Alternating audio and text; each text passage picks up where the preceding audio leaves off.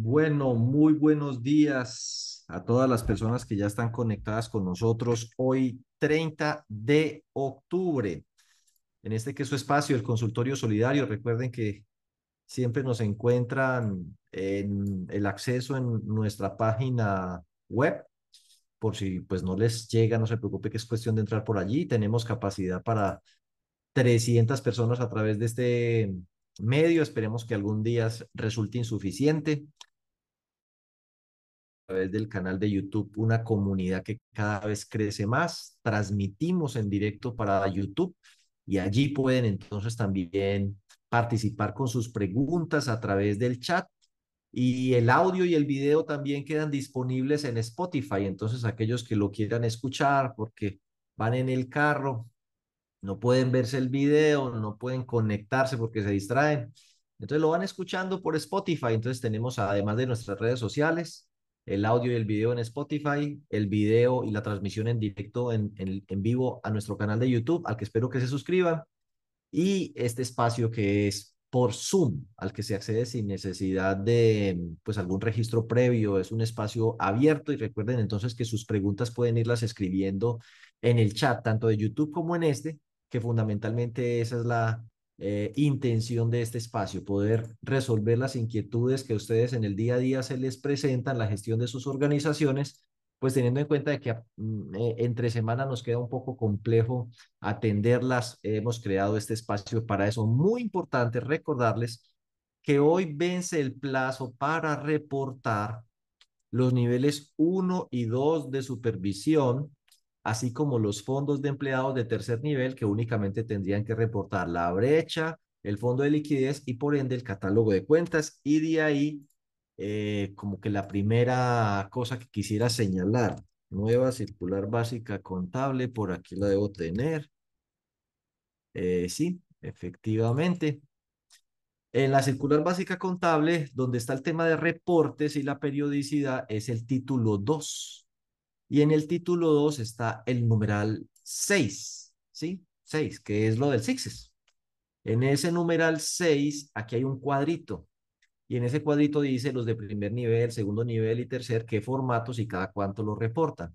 Aquí donde dice evaluación de riesgo de liquidez, mire que los de tercer nivel de supervisión, a pesar de que algunas cosas son semestrales y otras son anuales, lo que es la evaluación de riesgo de liquidez se debe reportar de manera trimestral y por acá más adelante lo que es fondo de liquidez se tiene que reportar de manera trimestral y él no te deja reportar brecha y fondo si no has reportado el catálogo de cuenta. Entonces, a pesar de que dice semestral, no le permite eh, validarlo. Eh, entonces, pues necesariamente va a tener que reportar el catálogo de cuentas. Si bien es cierto, hay una gran cantidad de fondos de empleados que está cumpliendo con ese deber, hay muchos que no, y pues la invitación es a que empiecen a hacerlo. Recuerden que aquellos que tengan problemas pues para el cálculo de la brecha de liquidez, ya nuestro programa Starsol les ayuda en, la, en el cálculo a través de pues una herramienta para la brecha de liquidez. Bueno, un saludo a unas entidades pues que alcancé a ver allí que están conectadas, a Arca Seguros, Cofin Café, que es una cooperativa muy grande del eje cafetero que ejerce la actividad financiera, Fongensa, Fonser, Fonandina, FOE, Fonreginal. Por ahí había la doctora Claudia Manzano de la Francolia, la doctora Amparo Mosquera de Granco. Puede que me equivoque, pero eh, la doctora Amparo Mosquera siempre la asocio con Granco. No sé si es que tenga alguien con el mismo nombre, un homónimo.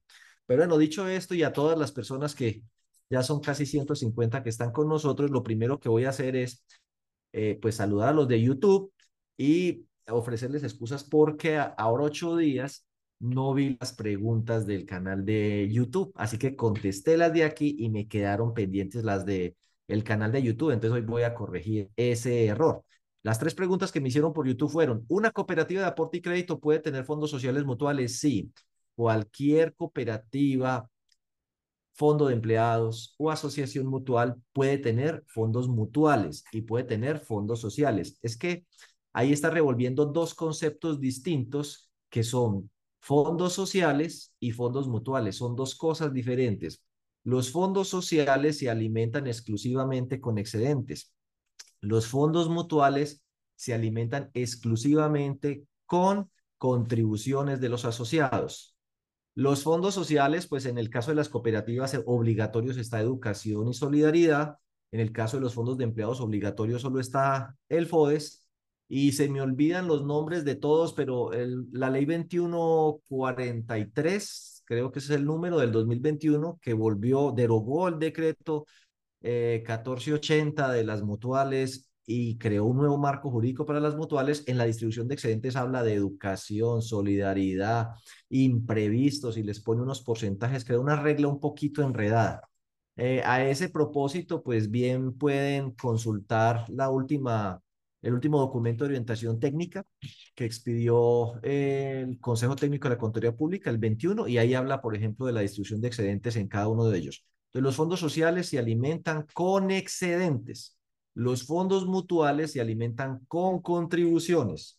No está contemplado que se alimenten, aunque lo hacen algunas entidades, con eh, donaciones, con aportes no reclamados que pues terminan siendo después de tres años, eh, como diríamos, mm, prescriben y entonces pues habría que darles de baja. Los estatutos de algunas entidades contemplan que eso se mande a los fondos sociales. Eso no está contemplado en la legislación.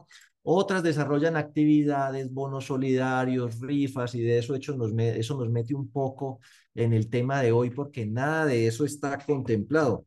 Al respecto, en su momento, eh, espérate, yo voy para allá, voy a buscar por acá en el, en el canal de YouTube, eh, es un video que jornada Analfe, super solidaria, circular, básica, contable. A ver si la encuentro, si estoy así como de suerte. Sí, les recomiendo este video.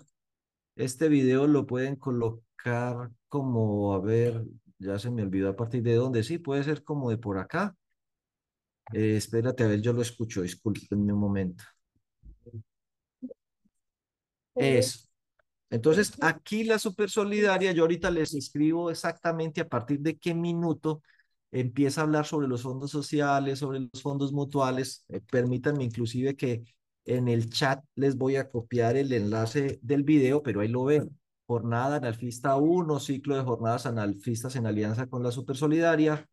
Y ellos empiezan a hablar ahí de los fondos sociales y hablan un rato largo de los fondos sociales, unos 40 minutos entonces, mi recomendación es que pues también se lo escuchen. Ustedes saben que al ser funcionario público, eh, en una charla pública, ellos son muy cuidadosos de no hablar de pronto tan, de manera escueta como uno lo hace. Entonces, ellos siempre en las respuestas analizan que la circular, que no sé qué, que ta, ta, ta, ta, ta pero pues fundamentalmente el señor ratifica a través de varias intervenciones lo que les acabo de decir, que los fondos sociales es con excedentes, que los fondos mutuales es con contribuciones, que todo lo demás, de acuerdo con los marcos técnicos contables, va es al estado de resultados. Aportes que prescriben, pasivos que prescriben no reclamados al estado, entonces al, al estado de resultados, entonces aumentan el ingreso y eso tiene consecuencias tributarias que seguramente lo que mucha gente querrá sacarle el cuerpo.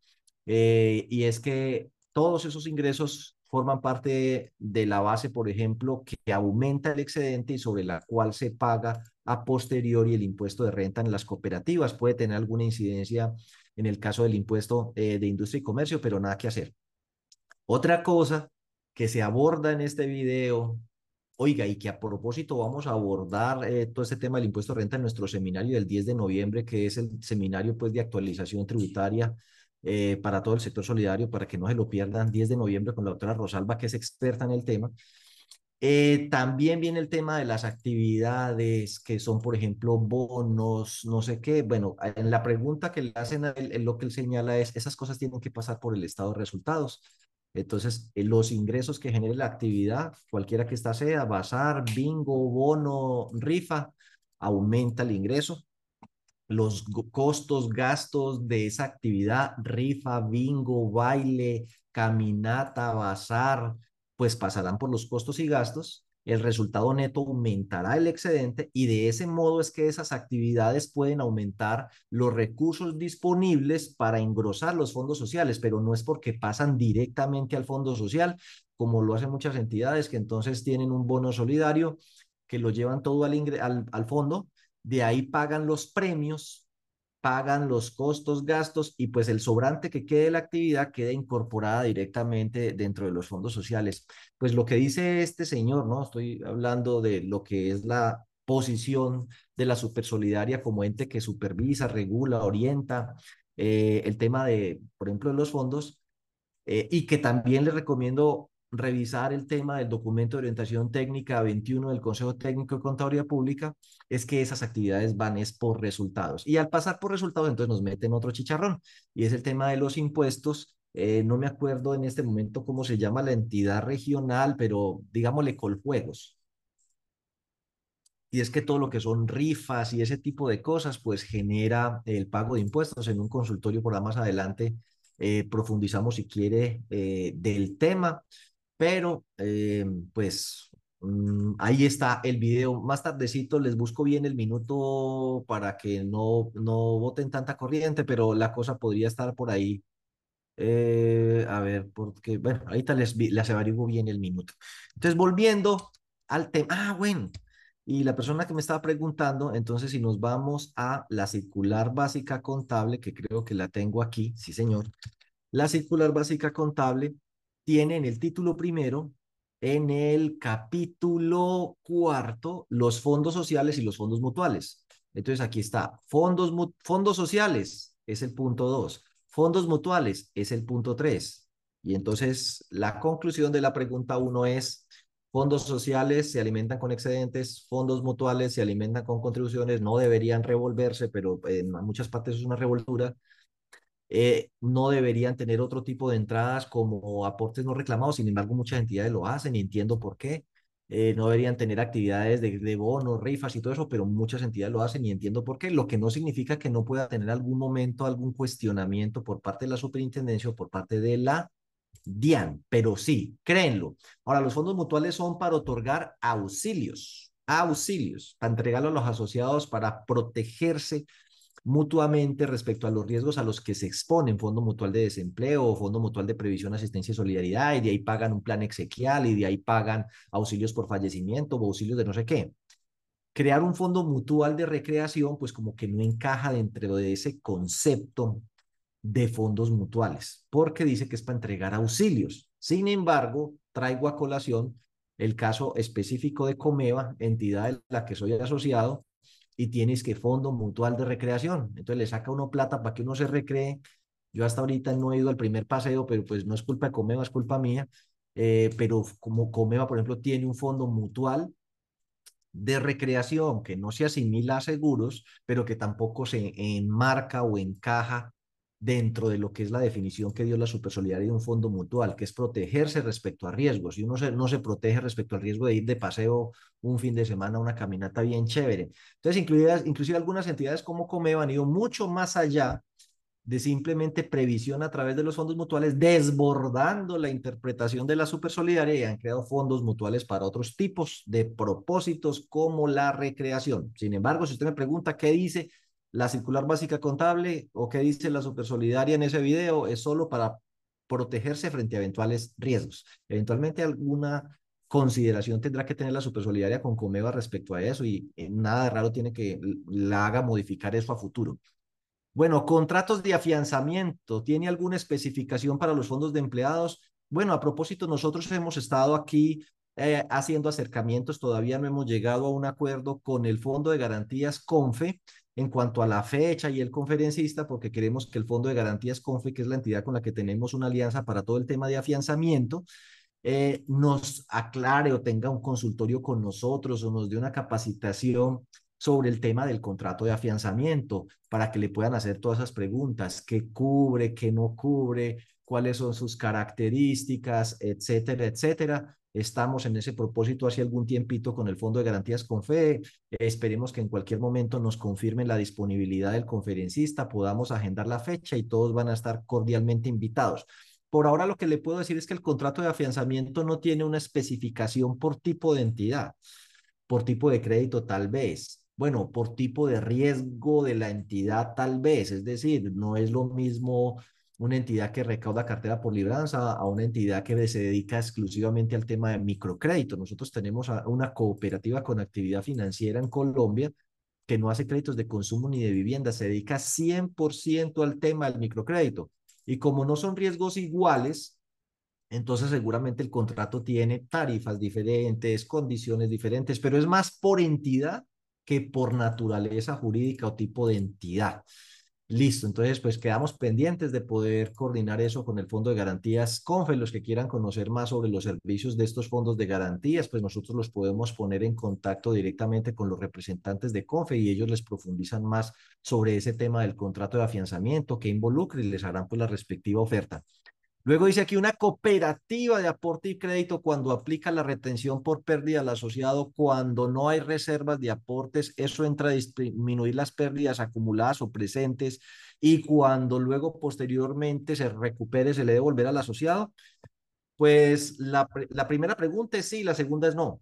¿Esa retención entraría a disminuir las pérdidas acumuladas o presentes? Sí. Y luego se le vuelve al asociado, la respuesta es no. Em, el asociado se puede ir hoy, hoy se va con su pérdida.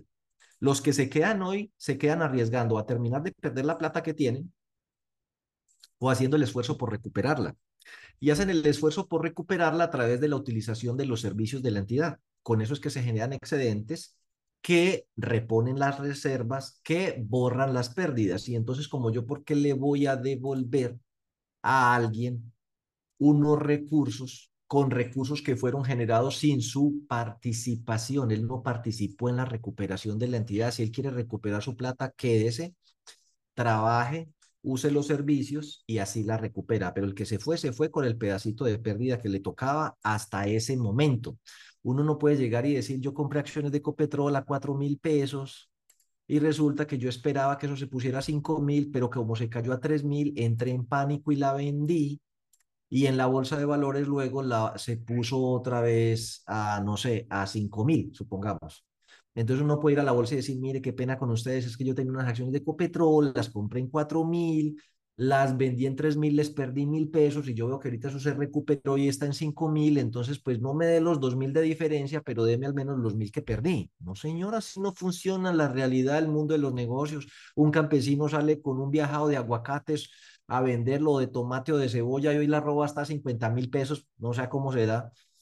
Y él dice, no, pero es que esa plata no me sirve si yo le metí 55 mil pesos a, en los costos de producción. Hermano, o la voto no la vendía a 50 mil pesos y la vendió en 50 mil pesos. Y luego un paro, bloquearon las vías, un verano el berraco y, la, y se puso a 100 mil. Y va otra vez el campesino, es que yo hace como un mes le vendí unos tomates y usted no me dio sino 50 mil la roba, yo que eso está 150 y a mí eso me costó como 55 mil, yo vengo al menos que me responda por los 5 mil que perdí. Tampoco funciona el mundo así.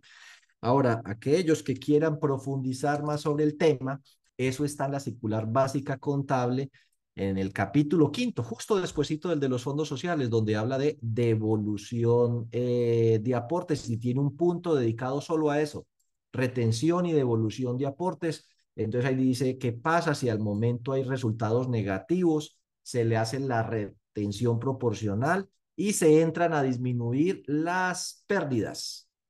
Eh, y bueno, eh, ahí está y dice cómo es el factor, etcétera, etcétera. Bueno, dicho esto, creo que pagué mi deuda respecto a las cosas que quedaron pendientes eh, de la vez pasada. Aquí estamos para morirnos de frío y así como novedades, novedades. Bueno, hay una novedad que les quiero mencionar. Vayan haciendo también sus preguntas por el chat. Yo me voy programando, voy viendo aquí el tiempo que casi nunca me alcanza. Échenle un ojito todas las entidades a la ley 1266 del año 2008, que fue modificada, creo, se me envía el número de la ley 2153 del 2021, tal vez, la que llamaron de borrón y cuenta ya nueva, que modificó la ley 1266, que es la ley de habeas data. Bueno, primera cosa sobre la que los voy a dejar reflexionando.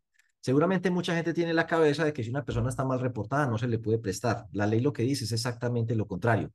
Dice que los usuarios de este tipo de información deben valorarla de forma concurrente, o sea, simultánea, con otros factores o elementos de juicio que técnicamente el control de ley, inciden en el estudio de riesgo, que seguramente nosotros estamos dejando ahí, y el análisis crediticio.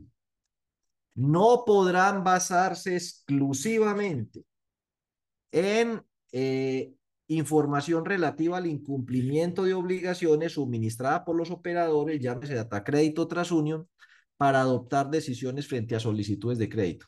La Superfinanciera de Colombia, entre otras cosas que nosotros tenemos equivocadamente la idea de que solamente nos puede sancionar la Supersolidaria, a uno lo puede sancionar la Superintendencia Financiera, lo puede sancionar la Superintendencia de Industria y Comercio y lo puede sancionar la Supersolidaria. Por ejemplo, tengan presente que todas las entidades tienen que publicar o cuando publiquen tasas, y deben hacerlo, eso es uno de los derechos de los consumidores, las tasas en su página web o en la, o en la cartelera física o virtual de la entidad o ahí en la sede de la entidad, expresenlas como le dé la gana, pero además en tasas en términos efectivos anuales.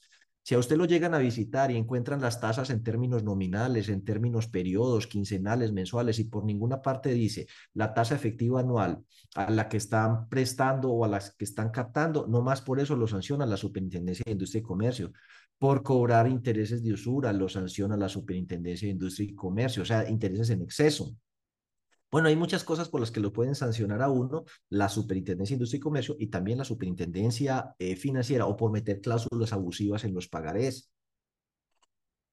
No es solo la Supersolidaria y de eso ya hay pues muchísimos casos. Entonces, sigamos volviendo a este tema, que si uno rechaza un crédito, niega un crédito basado exclusivamente como argumento que la persona tiene un reporte negativo, la superfinanciera lo puede sancionar. ¿Cuánto es la multa? Hasta de 2 mil millones de pesos.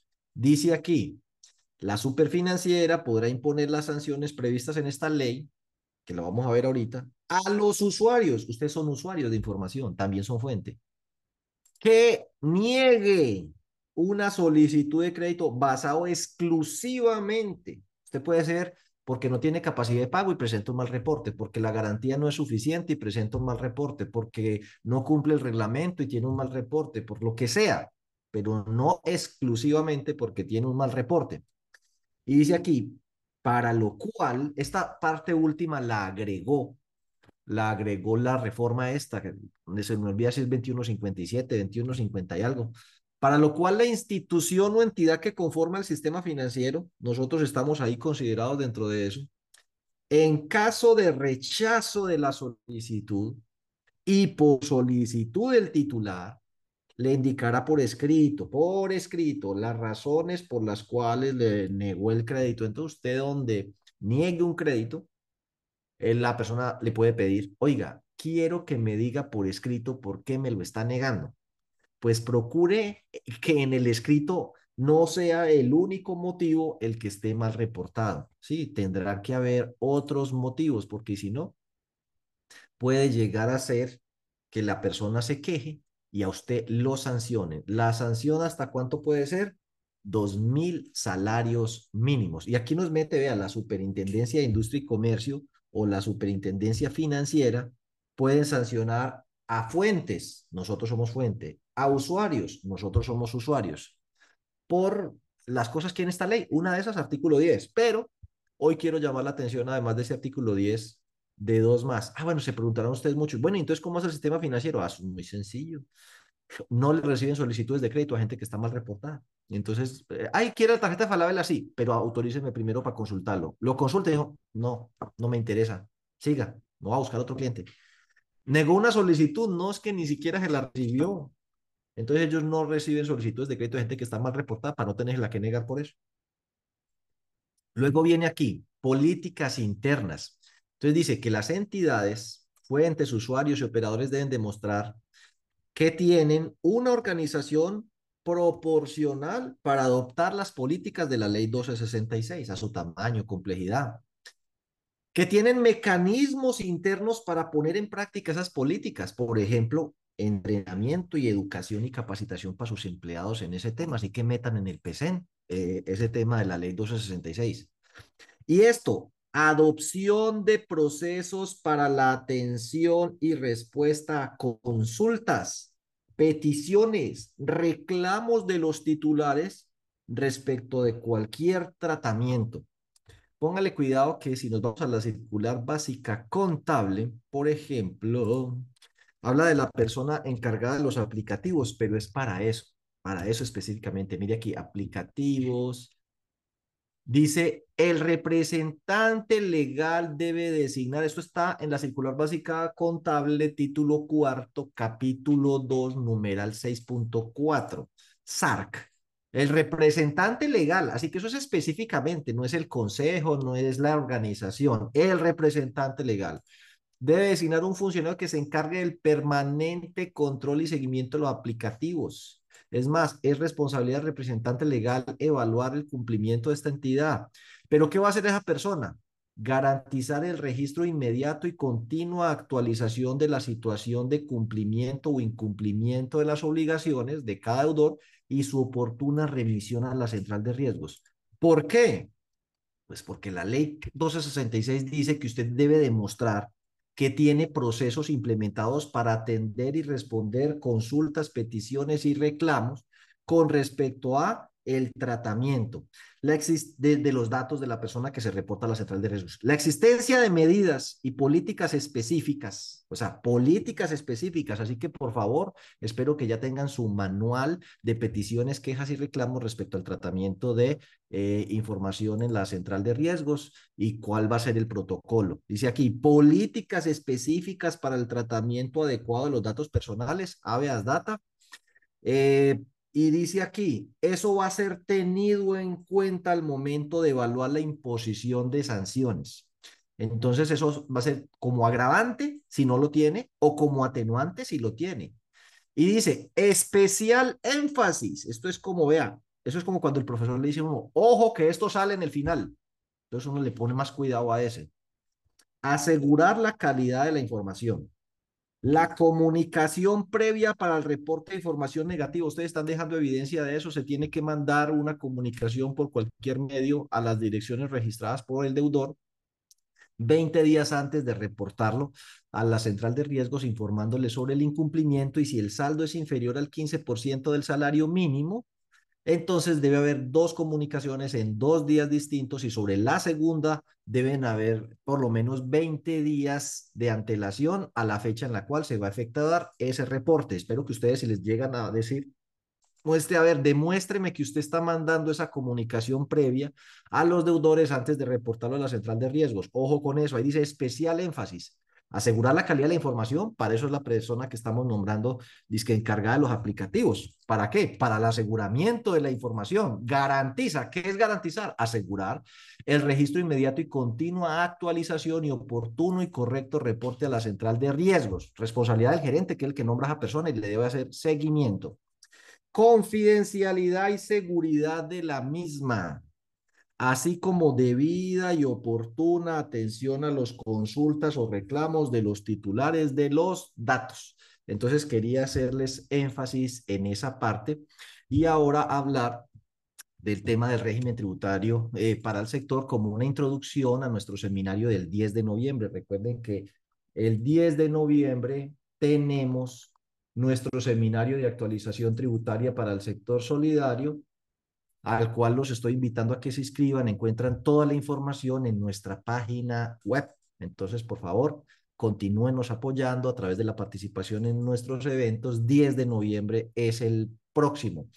Entonces dice lo siguiente. Eh, hay muchas entidades que seguramente ya lo saben y se están beneficiando de eso, pero me ha sorprendido recientemente que algunas entidades, inclusive muy grandes, no están haciendo uso de ese beneficio.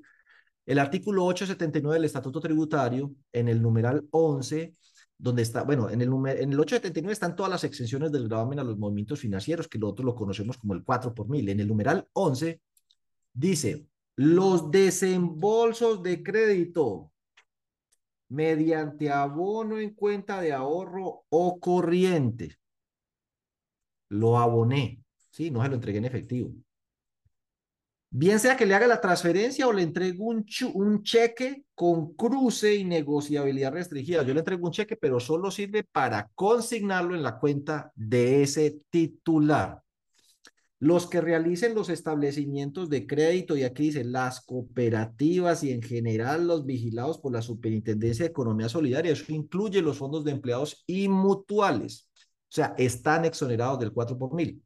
Eso da derecho a aquellas entidades que no tienen cuenta corriente como son precisamente las cooperativas, los fondos de empleados o las mutuales para el manejo de esto, sino que tienen que utilizar las cuentas corrientes de otras entidades financieras, tienen derecho a marcar una o creo que hasta cinco cuentas para girar los recursos de desembolsos de crédito, bien sea mediante transferencia o cheque de esa cuenta y no le cobran el 4 por mil. ¿Por qué? Porque si lo, si lo están haciendo, están pagando doblemente el impuesto del 4 por mil o el gravamen del 4 por mil o el gravamen a los movimientos financieros.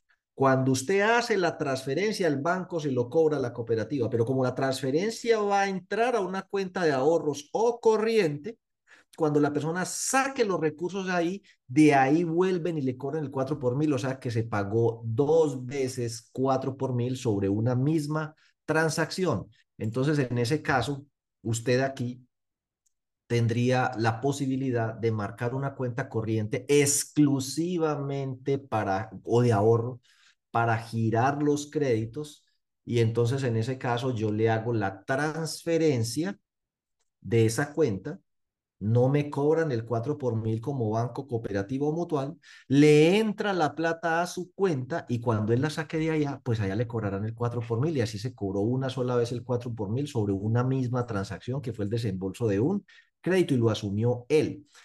También se puede hacer desde la cuenta exonerada si se le gira a un tercero, pero solo cuando sea para vivienda, vehículos o activos fijos. Entonces le giría al vendedor del vehículo, le giría al vendedor de la vivienda eh, o pues puede ser inclusive que estoy comprando una finca u otro tipo de activo fijo, como puede ser una inversión, acciones. En ese caso, pues también se puede. Entonces espero que ustedes profundicen en ese tema, se lean bien por allá más adelante en otro numeral más adelante especifica de manera más precisa aquellas entidades que no son ni cooperativas, ni fondos de empleados, ni mutuales, ni bancos, que son estas que aparecen ahorita que prestan plata, y sociedades que simplemente prestan plata. Gente con plata que de su propio bolsillo se dedica a prestar plata. Entonces ellos también los incluyeron y ahí habla de manera más específica de las cinco cuentas. Entonces tengan presente si ustedes todavía están asumiendo el 4 por mil de los desembolsos, de los créditos que hacen cuando los hacen a, a, a consignación o cheque para consignar eh, en cuenta de ahorro corriente del beneficiario del crédito o de un tercero cuando es para comprar vivienda, vehículo o activos hijos, de que esa platica se la podrían estar ahorrando. Listo. Entonces, profundicen más del tema. Luego, eh, metiéndonos en lo que es el régimen tributario especial, casi que tendríamos que hablar primero de los fondos de empleados. Los fondos de empleados no son contribuyentes del impuesto de renta. Entonces es diferente de decir, no, es que los fondos de empleados no son contribuyentes ¿Ves? Son del régimen tributario especial. No. Los fondos de empleo son no contribuyentes del impuesto de renta. Y eso hace una diferencia, por ejemplo, en el pago de los parafiscales. Los fondos de empleados sí tienen que pagar SENA y CBF, mientras que las cooperativas no pagan SENA e ICBF. ¿Por qué las cooperativas y mutuales no lo pagan? Porque ellas sí son contribuyentes y la exoneración de ese pago está para los contribuyentes del impuesto de renta, cualquiera sea el régimen. Los fondos de empleados entonces no pagan impuesto de renta, pero sí les toca pagar em, el, el, tema de eh, parafiscales. Ahora, los fondos de empleados y los fondos mutuos de inversión están exonerados del, o sea, no son contribuyentes del impuesto de renta. Ambos son constituidos para trabajadores, pero son diferentes. Sino que los fondos de empleados, esto se los digo con todo el cariño, a veces tienen problemas de identidad. Entonces uno como fondo de empleados se le mete en la cabeza que uno es caja de compensación familiar y que entonces tiene que tenerles piscina, cabañas, organizarles fiestas, darle auxilio, salud, salud, auxilios para vivienda, de todo. No. Si lo pueden hacer, maravilloso. Pero fundamentalmente un fondo de empleados es ahorro y crédito. Fondo de empleados, ahorro y crédito para los trabajadores que constituyen esos fondos de empleados. Eh, no son caja de compensación familiar. A ustedes también les aportan el 4% del salario, al igual que en las cajas, supongamos, pero es que a usted sí le toca devolver esa plata, la caja de compensación no. La caja de compensación recibe el 4% en la nómina de todos los trabajadores y esa plata nunca la tiene que devolver. Así que por eso puede construir con ellos sedes, cabañas, hoteles y dejar la plata ahí porque la plata nunca la va a tener que devolver y subsidiar el funcionamiento de esas sedes, cabañas, canchas, lagos, de todo. Tiene unas maravillosas. Piscilago, por ejemplo, yo sí que lo conozco. Aquí en Cali el, tienen el lago Calima, en todo lado, pero es que eso lo subsidian con plata, que no la pagan los trabajadores, la pagan los empresarios, tienen que pagar el 4% de la nómina, entonces se la pueden gastar, pero nosotros recibimos la plata que sale del bolsillo de los trabajadores y esa sí hay que devolverla, así que si uno va a hacer ese tipo de inversiones, tiene que ser con el capital institucional. Uno no puede coger la plata de los aportes y de los ahorros de los asociados y enterrarlo en unas cabañas, un lago y una piscina, ni por el berraco. Ahora, hay otros fondos que también buscando diversificar, entonces eh, les da que por hacer inversiones y especulan y hacen un poco de loqueras. Eh, alguno por ahí recientemente que es una mutual lo intervinieron por eso, porque tenía unas inversiones en Estados Unidos que no era el objeto social de él. Eh, y otros es que no, que si es buen negocio tal cosa, que si es buen negocio tal otro. Mire, si uno quiere dedicarse al mundo de los negocios con su plata y especular, creen mejor un fondo mutuo de inversión. Eso es otro rollo. Y les voy a traer aquí el caso de, Baxter. Baxter como empresa tiene las dos cosas. Es más, Cerrejón tiene las dos cosas. Pero hablemos de Baxter. Fondo de empleados de Baxter, FODEBAX, e Inver Baxter, Fondo Mutuo de Inversión de Baxter. Los trabajadores allá crearon los dos. Con Inver Baxter especulan en bolsas, en inversiones y se reparten la platica y si pierden plata también se la reparten. Y en el fondo de empleados hacen ahorro y crédito. Entonces hay, una, hay un ropaje jurídico para cada cosa.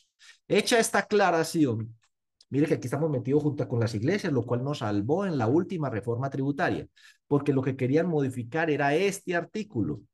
Y pues como las iglesias tienen tanto poder, las iglesias que las querían poner a tributar sobre las cosas que no son de fe, sino otros negocios. Hay iglesias con negocios, ¿sí? Restaurantes, bueno, qué sé yo, con verdaderos negocios.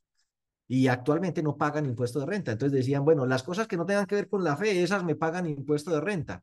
Y ahí hubieran caído también entonces los fondos de empleados como estaban antes, que al igual que las cajas de compensación, actividades distintas del ahorro y el crédito sí pagaban impuesto de renta, pero en este momento no. Este, dice los fondos de empleados, no dice sobre las actividades de ahorro y crédito, no, dice los fondos de empleados, coma, listo, no son contribuyentes del impuesto de renta, no, independientemente de las actividades que desarrolle. Así que las iglesias no son contribuyentes del impuesto de renta, a pesar de que tengan negocios. Entonces, en la última reforma tributaria intentaron modificar eso, pero no salvó que las iglesias pues hicieron un esfuerzo grande porque, por evitar que las eh, pusieran a pagar impuestos de renta, y entonces ahí de, de, colateral nos salvamos nosotros. Es decir, como uno, como cuando en el colegio, aunque yo, yo, pues yo no, no, no fui muy peleón, pero hay una pelea grande, una pelea, entonces uno pone otro más grande que uno adelante para que dé la pelea por uno, y uno de aquí afuera, eso, hágale, hágale, uno lo apoya, ¿eh? Entonces ahí, ahí, ahí nos salvamos la última vez, pero los fondos de empleados no son contribuyentes del impuesto de renta. Sin embargo, Ojo a lo que dice ahí abajo que está resaltado. Esto no es impunidad, dice, la DIAN podrá ejercer fiscalización sobre estas entidades y solicitar la información que considere pertinente. Así que los fondos de empleados en algún momento la DIAN podría llegar a decir, venga, pero es que usted, a mí no me suena como fondo de empleados, usted tiene un poco de negocios sobre los que no paga impuesto de renta y no, no están relacionados con prestarles servicios a sus asociados, sino simplemente hacer eh, negocio. Yo no le veo dónde está el tema del sin ánimo de lucro ahí. Cuando uno hace una actividad, por ejemplo, como Fonatlas, que Fonatlas tiene un almacén, una SAS, creo, inclusive, que le vende productos a sus asociados, prioritaria o principalmente y marginalmente a terceros como que cuadra. Pero cuando uno tiene un negocio en el que, por ejemplo, un fondo de empleados, y siempre traigo esta anécdota, jamás se me va a olvidar. Oiga, nosotros podemos invertir en ganado. ¿Y, y cómo así que tienen que ver las vacas con el fondo de empleados? No, es que eso es buen negocio. ¿Y usted quién le dijo que es un fondo de empleados para hacer negocios? Para eso creó un fondo mutuo de inversión, pero un fondo de empleados no es para hacer negocios, es para prestarle servicios a los asociados. Si las vacas las van a comer ellos, bien, pero de resto no le veo eh, como el tema ahí. La pertinencia. Entonces puede haber fondos de empleados a los que la DIAN les diga, estos negocios, estas actividades no me cuadran con lo que ustedes son como fondo de empleados. ¿sí? Eh, la DIAN también puede verificar el tema del soporte de los, a pesar de que usted presenta ingresos y patrimonios y no paga impuestos renta, eso no significa que yo no pueda verificar que usted esté cumpliendo con otras cosas como el soportar adecuadamente sus costos y gastos, la factura, el documento equivalente y bueno, y otras obligaciones. Entonces, no, no están del todo eh, por fuera. Ahora, en el caso de las cooperativas, eh, y como seguramente pues aquí el tiempo no nos va a dar, Solamente quiero señalarles unas cosas que ustedes deben consultar y muy rápido vamos a pasar por el resto. El artículo 19, raya 4 del Estatuto Tributario dice que las cooperativas y las mutuales pertenecen al régimen tributario especial. Ese artículo fue reglamentado por el decreto 2150 del 2017 y salió un concepto de la DIAN que en su segunda parte habla específicamente de nosotros, que es el concepto 481 del 2018. Eh, hubo alguien que consultó, oiga, ¿qué hacemos con los excedentes de terceros? Y ahí está entonces ese oficio donde la DIAN le responde y, la, y creo que fue hasta no sé quién, o, hasta el propio Confecop, que presentaron una demanda contra este decreto.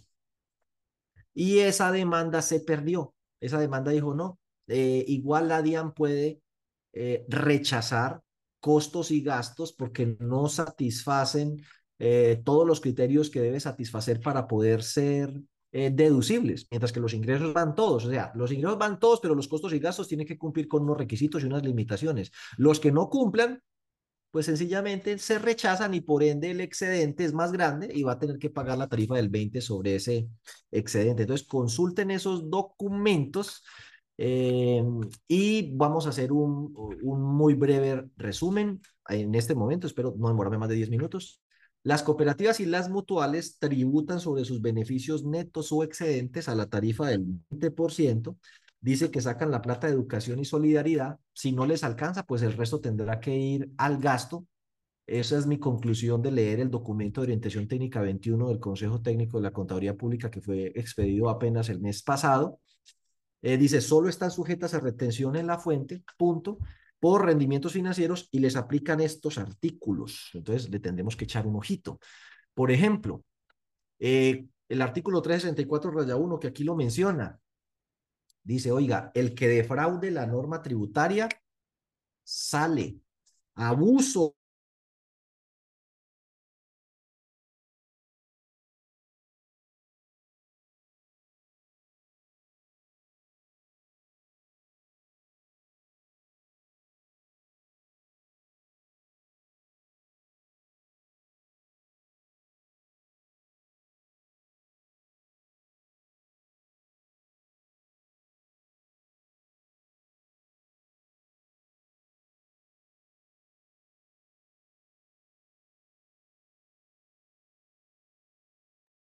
Muy buenos días. En este momento tenemos dificultades de conexión. Diego Fernando ya se está conectando nuevamente.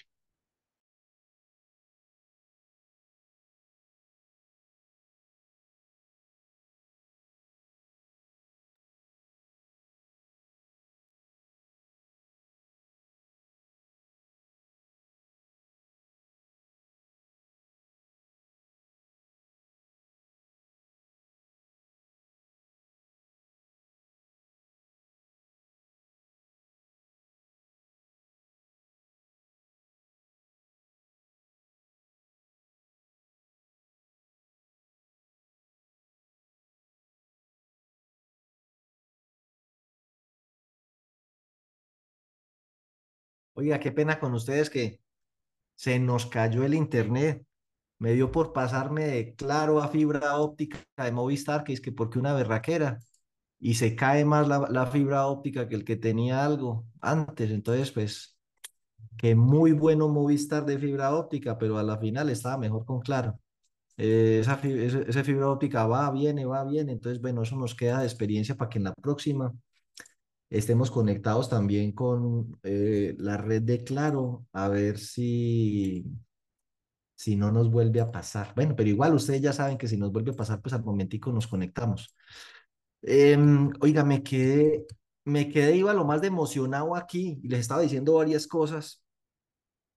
¿Qué pasa? Les estaba diciendo aquí repasando el estatuto tributario 1 es que las cooperativas como que nos, a veces nos sentimos, o las mutuales como Superman, el hombre de acero, aguanta bala, aguanta fuego, aguanta calor, lo que le tiren aguanta, todo vale, todo pasa, no es cierto. Existe el riesgo de que la DIAN diga que uno está abusando de la configuración jurídica y pretenda defraudar la norma tributaria, caso en el cual aquí dice, oiga, yo las puedo, usted le es aplicable este 364 raya 1. Eh, entonces le puedo decir, esas vainas no se las voy a valer y le voy a hacer una liquidación oficial y me tiene que pagar impuesto y bla, bla, bla, bla, bla, bla. Entonces, bueno, tengan presente que ese artículo 364 nos aplica.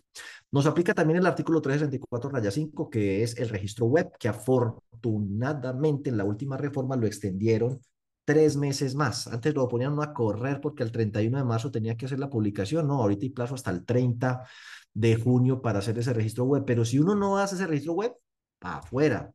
Dice aquí, eh, aquí dice pues específicamente en este parágrafo que a estas entidades les toca el tema del registro web.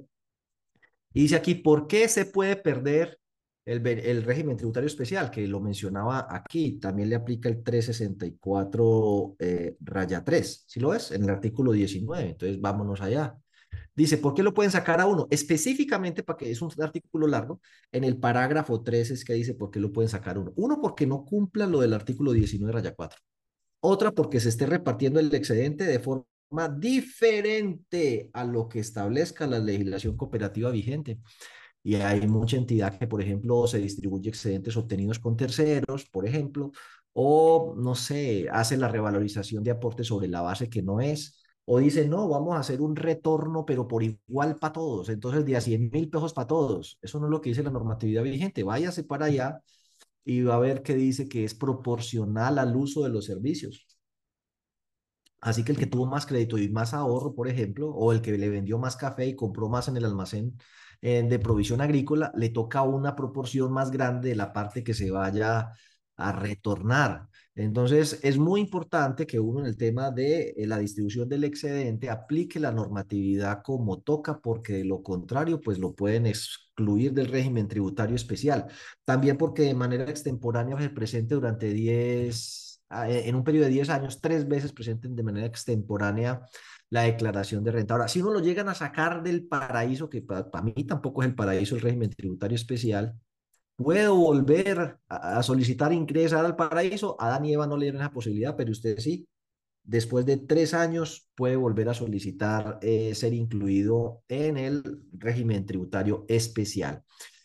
Tenga presente que ustedes ahí está, artículo 114, raya 1, están exonerados del pago de impuesto B, del pago de parafiscales, está ahí eh, ese textico. Conservan, o sea que ya lo tenían, pero conservan eh, esa exoneración el decreto 2150 del 2017, que es el que reglamenta esos artículos de allí, dice lo siguiente, por ejemplo, la procedencia, dice, usted tiene que aplicar los marcos técnicos normativos. Por eso es que es tan importante que revisen el documento de orientación técnica 21 del Consejo Técnico de la Contaduría Pública que salió hace poquito y que lo pusimos en nuestra página web, porque si usted no aplica estos marcos técnicos normativos, pues entonces la DIAN le puede decir, usted no está calculando el beneficio neto o excedente de conformidad con estas instrucciones que forman parte del marco técnico normativo, incluido las instrucciones de la supersolidaria.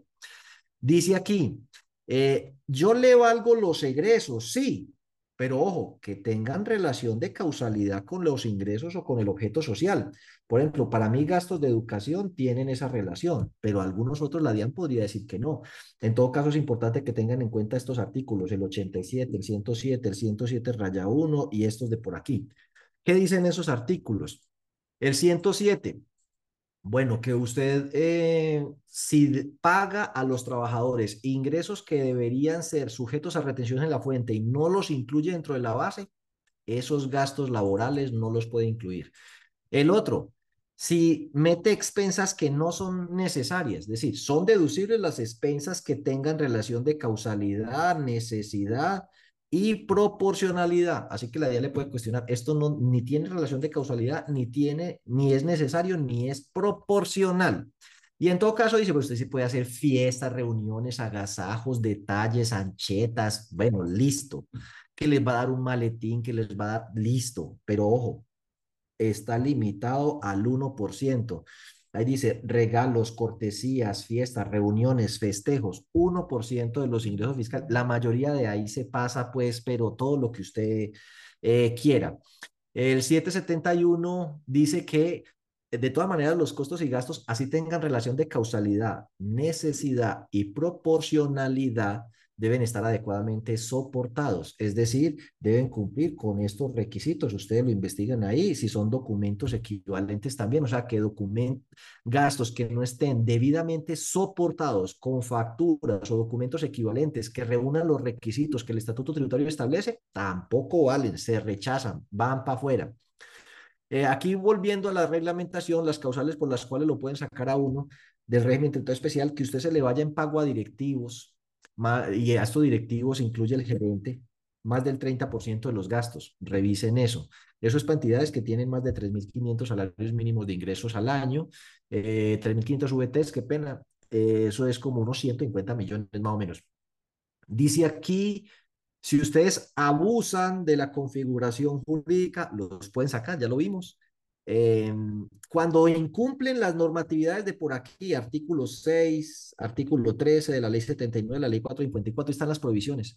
En estos días alguien me estaba haciendo la pregunta, no voy a decir quién, que el presidente del consejo se le iba a retirar porque estaba muy apretado, porque estaba llevado el berraco, eh, porque en otra parte le estaban eh, a lo mejor prestando para más barato y que pues eh, era muy grave para la cooperativa que se retirara el presidente del consejo, que si le podían hacer una refinanciación con unas condiciones especiales, una tasa especial, algo que aprobamos aquí no más del consejo, no más para ese caso y para el resto no. Eso sería específicamente una prebenda, ventaja, privilegio, eso rompe pues todo el principio de igualdad y además es claramente una prohibición que está en el artículo 6 y en el artículo 13 eh, de esas leyes. Y dice, usted incurre en una de las cosas que hay ahí y se me va del régimen tributario eh, especial. Y bueno, y cuando en general se incumpla con la ley o la legislación cooperativa vigente, tiene efectos tributarios.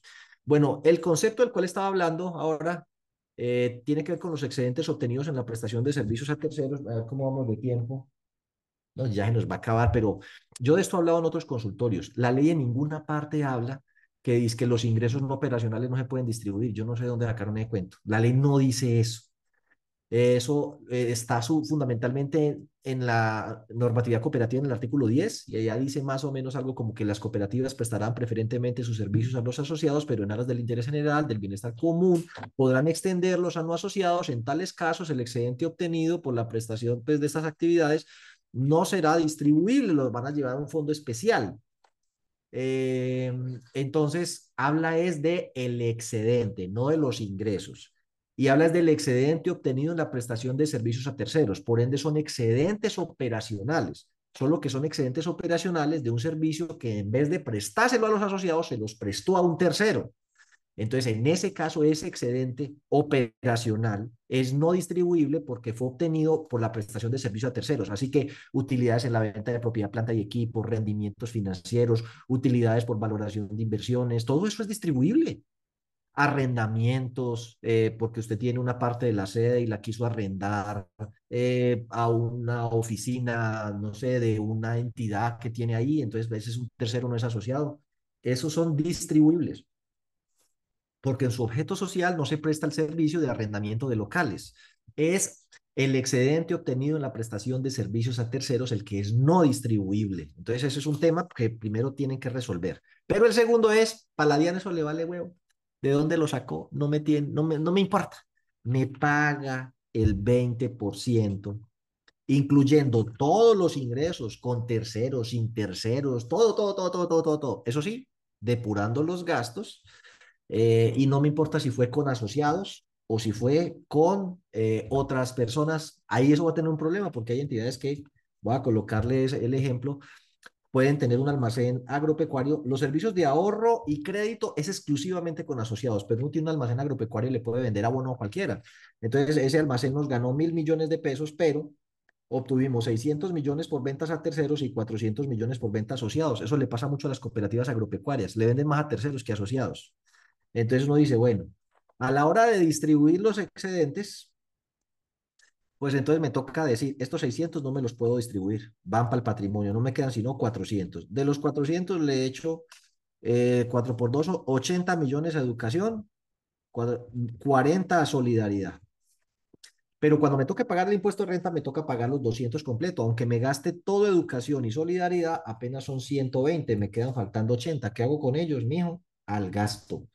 Leer Consejo Documento de Orientación Técnica 21 del Consejo Técnico de la Contaduría Pública. Cuando los fondos se agoten, ¡pum!, directamente al gasto. Leer capítulo cuarto de la circular básica contable, el título primero que dice, cuando los recursos de los fondos de educación y solidaridad se agoten, ¡pum!, directamente contra el gasto. Nada de alimentar fondos sociales con cargo al gasto, oficio 1937. Y está la sentencia del, del Consejo de Estado donde dijo, no, los ingresos van todos mismos, pero los gastos no. Para los gastos, si no cumple los requisitos de causalidad debidamente soportado, necesidad, proporcionalidad, pues entonces hay una exclusión o rechazo de ese egreso, lo cual hace que el valor del beneficio neto o excedente suba y a ese se le, le aplica la tarifa del 20%, así que se declara la legalidad de esa norma, así que la demanda eh, pues fue rechazada. Y dicho esto, son las nueve y uno. Debemos tener seguramente varias, varias preguntas, pero entonces lo que vamos a hacer es lo siguiente para respetar el tema del tiempo.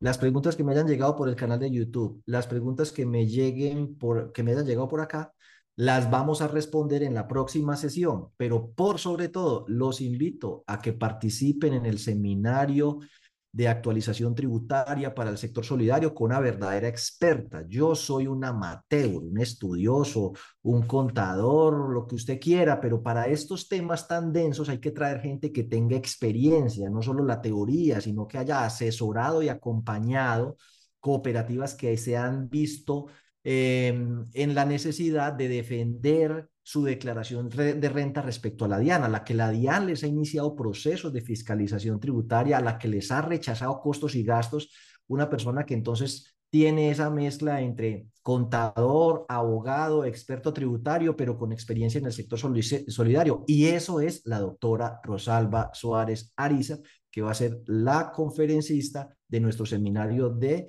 eh, actualización tributaria, que es el 10 de noviembre. Por hoy, desearles un feliz eh, inicio de semana, fin de mes, este año se acabó, ya mm, hoy hay que hacer el reporte, recuerden, a la Supersolidaria se vence hoy, no es el 31, no, son los 30, hoy, hoy 30 se vencen los reportes a la Supersolidaria. Y ya el primero de noviembre, ya estamos en diciembre, ya hay que colgar las bolas del arbolito, Navidad, empezar a hacer el presupuesto y bueno, para adelante es para allá y se nos viene un año bien complicado en el tema del riesgo de crédito. Después les tendremos sorpresas a ese respecto. Nos vemos entonces dentro de ocho días para responder las preguntas que surjan de la sesión de hoy, del tema tributario en lo que sea posible y el resto para la doctora Rosalba. Nos vemos entonces. Muchísimas gracias. Hasta luego.